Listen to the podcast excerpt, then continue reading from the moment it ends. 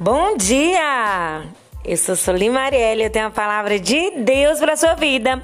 Hoje são 8 de outubro e você tem mais uma chance de perdoar. A palavra de Deus está lá em Marcos 11, no 25 e 26, que diz: E quando estiverdes orando, perdoai. Se tendes alguma coisa contra alguém, para que o vosso Pai, que estais nos céus, vos perdoe as vossas ofensas.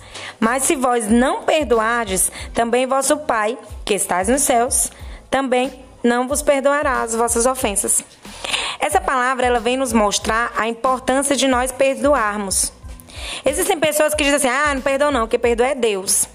Mas a palavra vem nos mostrar que se nós não perdoamos, Deus também não nos perdoa. Há muitas vezes a gente questiona por que certas coisas estão tá acontecendo na minha vida, por que eu não consigo algo, por que eu não sou curado, por que eu não prospero, por que eu não sou feliz. Simplesmente porque você não consegue perdoar. E o perdão de Deus fica retido na sua vida. Perdoar é fácil? É não, minha gente. Perdoar não é fácil, mas perdoar é uma decisão. Você decide se você vai ser escravo daquela situação ou se você vai ser livre para viver tudo aquilo que Deus tem preparado para você. As bênçãos do Senhor muitas vezes vai ficar retida na sua vida, talvez seja por uma falta de perdão. Eu quero que neste momento você pense aí na sua mente uma pessoa que você queria perdoar.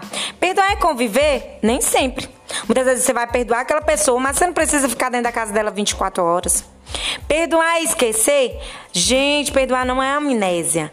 Perdoar é decidir ser livre daquela situação. Você pode se tratar bem, pode até ser que você volte a ter amizade melhor do que antes. O Senhor, ele restaura tudo, ele ressuscita mortos, ele não restaura uma amizade, ele não restaura um relacionamento. Lógico que ele restaura. Quantas pessoas já perderam amizades, perderam até é, a companhia da família, perderam casamentos porque não conseguiram o quê? Perdoar.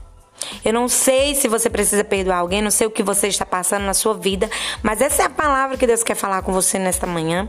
Que Deus te abençoe, abençoe a tua família, abençoe a tua casa. Que você tenha um excelente dia, em nome de Jesus.